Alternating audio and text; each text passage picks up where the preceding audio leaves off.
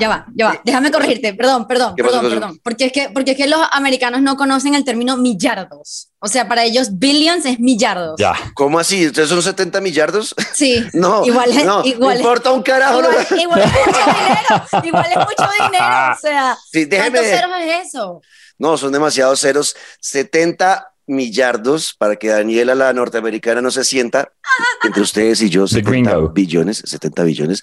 Son 69 mil 900, algo así, millones de dólares, lo que, lo que costó esta adquisición de Activision Blizzard.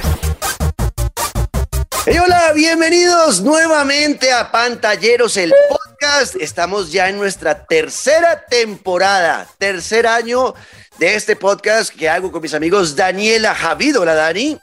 ¿Cómo están? Feliz año, feliz todo. Feliz año, Dani. Y también Luis Carlos Guerrero. Hola, Luisca. Eso. Feliz año a todos. Belisario, Dani. Te extrañé, negro. Te amo. Hola a todos. Los amo, chicos. Pues nada, hoy empezamos una temporada más y lo hacemos con la noticia del momento. Desde la semana pasada nos enteramos de esto y no han parado de hablar de la compra de Activision Blizzard por parte de Microsoft Xbox. Así que vamos a hablar de todas las repercusiones que eso trae para la industria de los videojuegos y todo lo que hemos sabido en los últimos días. Así que bienvenidos a una nueva temporada de Pantalleros, el podcast.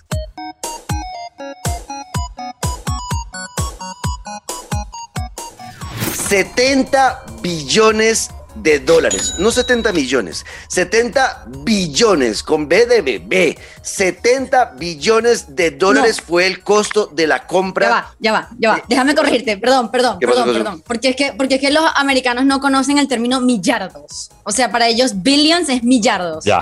¿Cómo así? ¿Ustedes son 70 millardos? Sí. No, Igual es- no, igual es- importa un carajo. Igual, no. igual es mucho dinero, igual es mucho dinero, o sea, Sí, déjeme- ¿cuántos ceros es eso? No, son demasiados ceros. 70 millardos para que Daniela, la norteamericana, no se sienta entre ustedes y yo. 70 gringo. billones, 70 billones. Son 69 mil 900, algo así, millones de dólares, lo que, lo que costó esta adquisición de Activision Blizzard, eh, una de las desarrolladoras más importantes, si no la más importante, junto a Rockstar Games y Take Two, eh, son las que más dinero generan al año eh, con sus videojuegos, especialmente Call of Duty. Call of Duty es una máquina de hacer plata, es una cosa de locos y se lo quedó Xbox. Esta transacción es muy importante por muchas razones. La primera, Xbox sigue dando golpes. Ya se había quedado con Bethesda, otra gran eh, empresa, otra gran compañía, y ahora se queda con un catálogo de juegos muy importante, Luisca. Vamos a ver ahí a Call of Duty, eh, vamos a ver a Overwatch, vamos a ver a Diablo.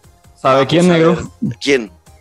Crash. Es que es básicamente como Ajá. si de un momento a otro nos dijeran, es que Super Mario y Luigi van a cambiar y ya no son de Nintendo. Pues obviamente a grandes rasgos, porque es que Crash o el mismo Spyro, el mismo Dragonzuelo este, o el mismo Tony Hawk, o el mismo Guitar Hero, son marcas ya registradas, ya parte de, de una consola y sobre todo pues de, de una generación que entiende dónde estaban y ahora entonces qué. De y acuerdo. entonces, Exacto. Entonces, ese, ese fue el primer golpe. Phil Spencer, el presidente de Xbox, la está rompiendo, está haciendo un trabajo maravilloso con una compañía que hace unos 7, 8 años pensábamos que estaba aquí solamente por el dinero, no pensaba tanto en los jugadores, la gente que era fanática de PlayStation se burlaba mucho de eso. Y con Phil Spencer a la cabeza de Xbox todo empezó a cambiar y ahora los servicios que ofrecen son súper importantes y se sienten que están trabajando realmente para los gamers. El tema del Game Pass es otro golazo que ha tenido Xbox. Pero bueno, son 70 millardos de dólares eh, lo que significó esta compra, una de las adquisiciones más costosas. eh, cos- costó más que la compra, por ejemplo, de Marvel por parte de Disney. O sea, realmente la transacción es altísima. a que calculen. No. No, o sea, costó más Uf. que la venta de Star Wars, más la ven- más cuando Microsoft compró Minecraft, más la eh, compra de Bethesda. O sea, costó más que esas tres vainas juntas. De- no, o sea, cualquier sueldo de pantalleros en el año. What? Exacto. ¿Por qué me preguntaban a mí en Twitter por qué compraron? Eh, porque tenían la plata y porque sabían que esto era un golpe casi que letal para la competencia, o sea, para PlayStation, y ha sido así. Fue tan fuerte el tema para PlayStation que apenas se, se confirmó la transacción, eh, las acciones de PlayStation perdieron 20 millardos, billones de dólares. eh, se fueron en la bolsa en picada y esto es que uno se pone a pensar qué puede hacer PlayStation ahora y es difícil, está contra la pared realmente.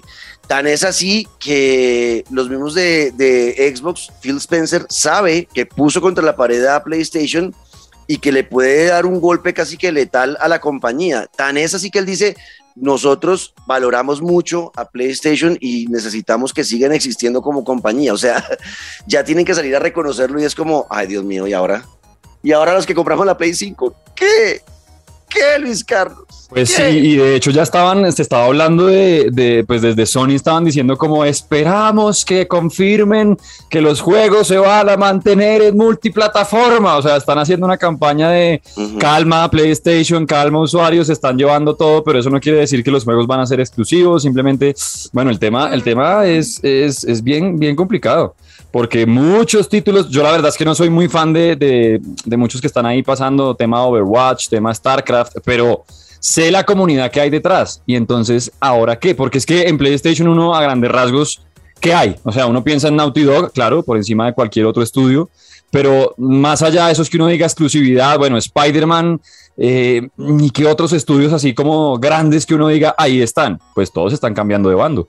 Exacto, y no ve uno, digamos, si quisiera entrar en la guerra PlayStation de empezar a comprar también estudios, pues del nivel de Activision no hay. Es que Mm. Activision es una compañía, es el primer estudio que empezó a, hacer, a desarrollar juegos eh, third party o, de- o que no, no estaban afiliados a ninguna compañía. Activision se creó en los 70s. Era gente que trabajaba en Atari y se fueron de Atari, se cansaron de, de cómo trabajaba Atari y decidieron crear su propia compañía y crearon Activision.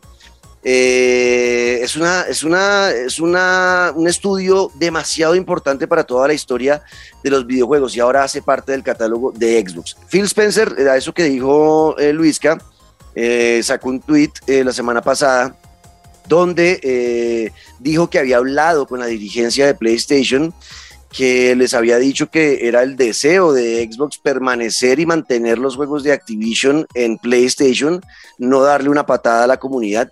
Obviamente, chicos, eh, para Xbox no sería bueno eh, sacar esos juegos de, de la, de la plataforma Claro. de PlayStation porque perderían mucho dinero, porque Call of Duty genera mucho dinero in-game con el tema de los pases de temporada, todo eso. O sea, ellos no van a perder esa plata, Dani. Más allá de la plata y de los gamers, yo también creo que, eh, no sé, siento que Microsoft se está comprando además un problema de recursos humanos muy grande y espero que no le salga más caro de, lo, de la compra. O sea, pero, pero también esto, no sé, no sé si tengo ciertas críticas o me considero un poquito escéptica de, de- de todo este hype que hay alrededor y quizás del pánico colectivo que hay, porque digo, ok, pero, pero es que, bueno, yo, yo no jugaba muchas cosas de, de- Activision, o sea, hemos jugado Diablo, Call of Duty lo probé, no me gustó, eh, me considero eh, me consideré, mejor dicho, muy adicta a Candy Crush. Es que esa gente es dueña de todo, o sea, de Ujú. verdad son dueños de todo. Ujú. Pero, pero, ay, no, no lo sé, Rick.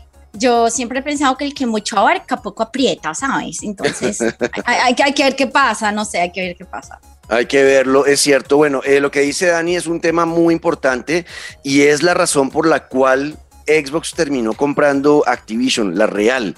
Eh, se dieron cuenta que podían adquirir una compañía que generaba millones y millones de dólares al año en un precio que tal vez en otro momento no, habrían, no lo habrían logrado. A pesar de que sí es mucho dinero, que es una de las transacciones más importantes en los últimos años en el mundo del entretenimiento, pero, pero tal vez nunca habrían podido comprarla y es más, nunca habría estado en venta si no tuvieran todos los problemas de recursos humanos que tiene la compañía Activision Blizzard. Eh, porque recordemos a los que no han sabido de este tema eh, que Activision está demandada en el estado de California por malas prácticas laborales, por acoso laboral, por acoso sexual. Eh, tienen huelgas todos los días de sus empleados parándose a las afueras de las oficinas y no entran a trabajar, sino que simplemente se quedan haciendo huelga afuera. O sea, hay un problema interno gravísimo que ya se está viendo reflejado en los videojuegos. Call of Duty eh, Vanguard, que fue el último que sacaron, ha salido con muchísimos problemas. No han podido arreglarlos porque la, más de la mitad de sus empleados pues no están trabajando. Están dedicados a todo el tema de la huelga y de la demanda contra la compañía.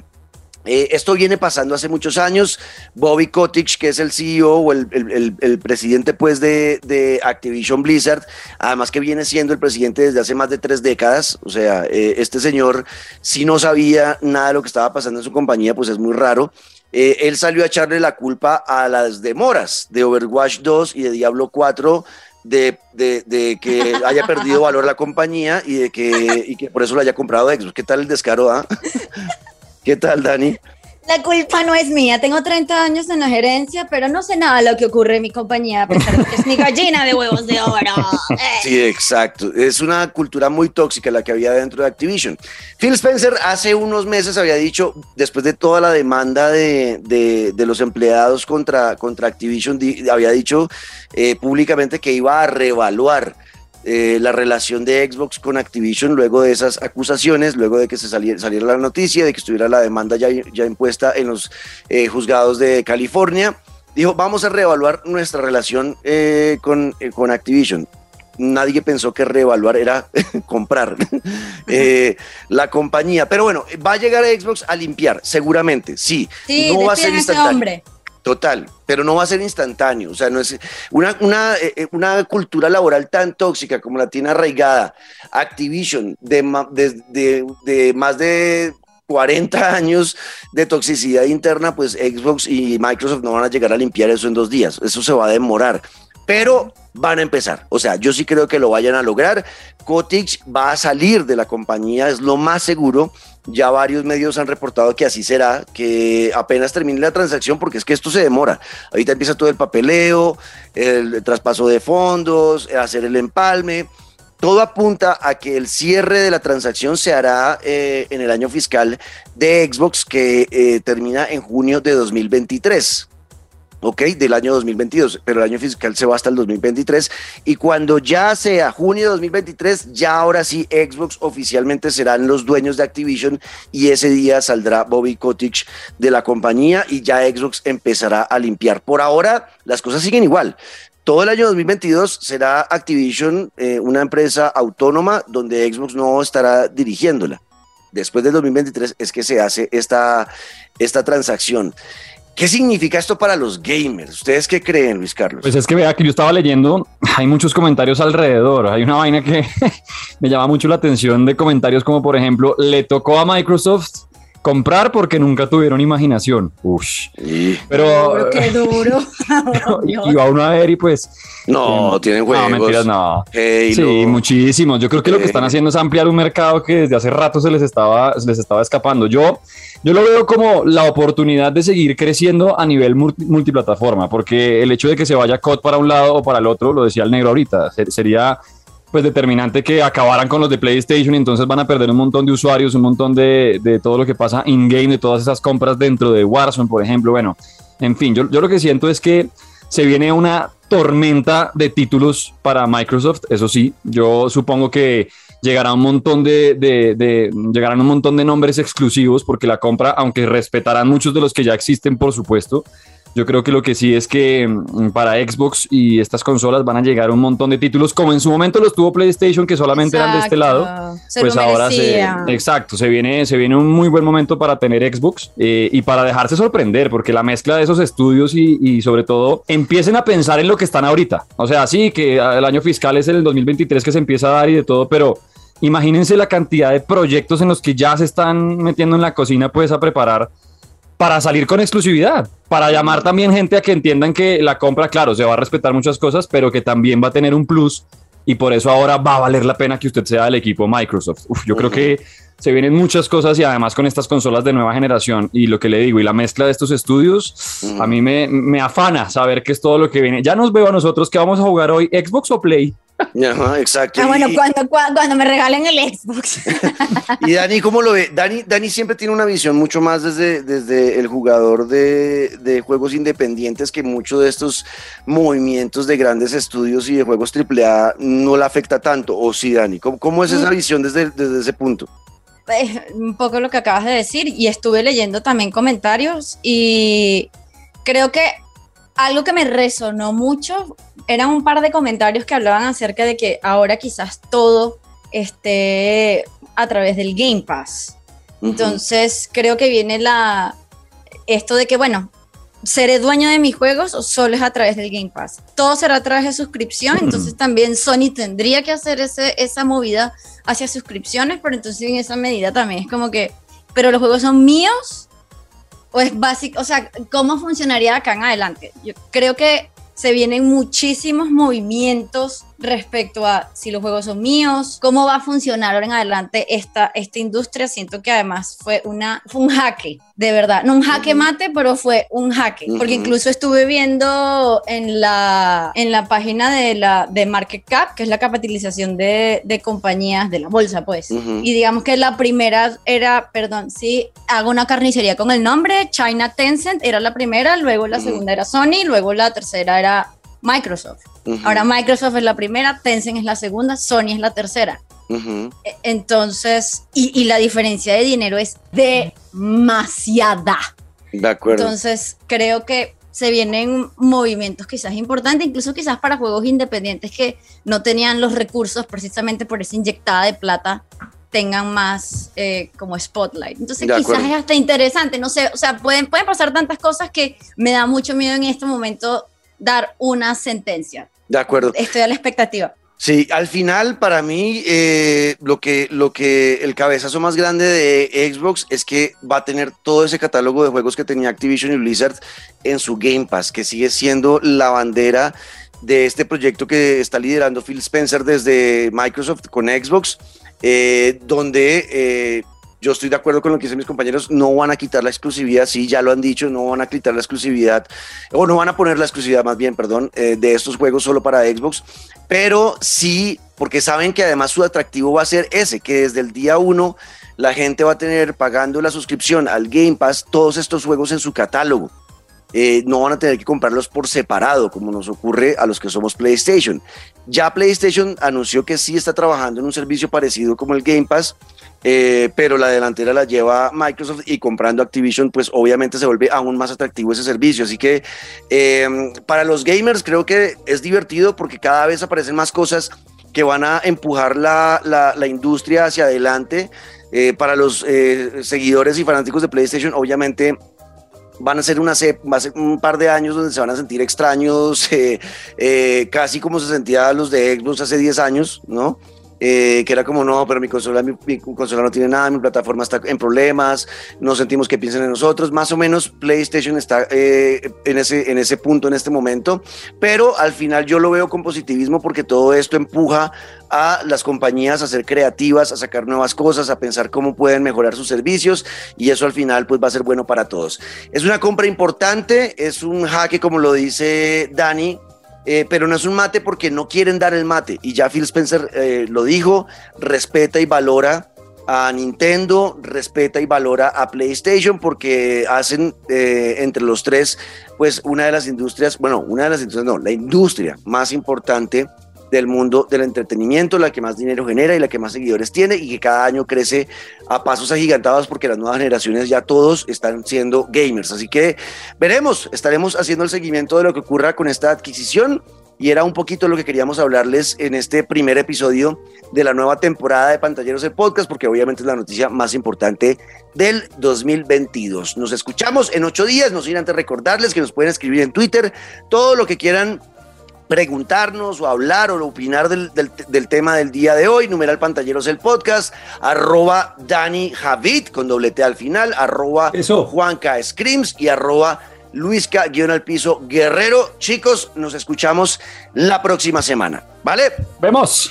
Chao.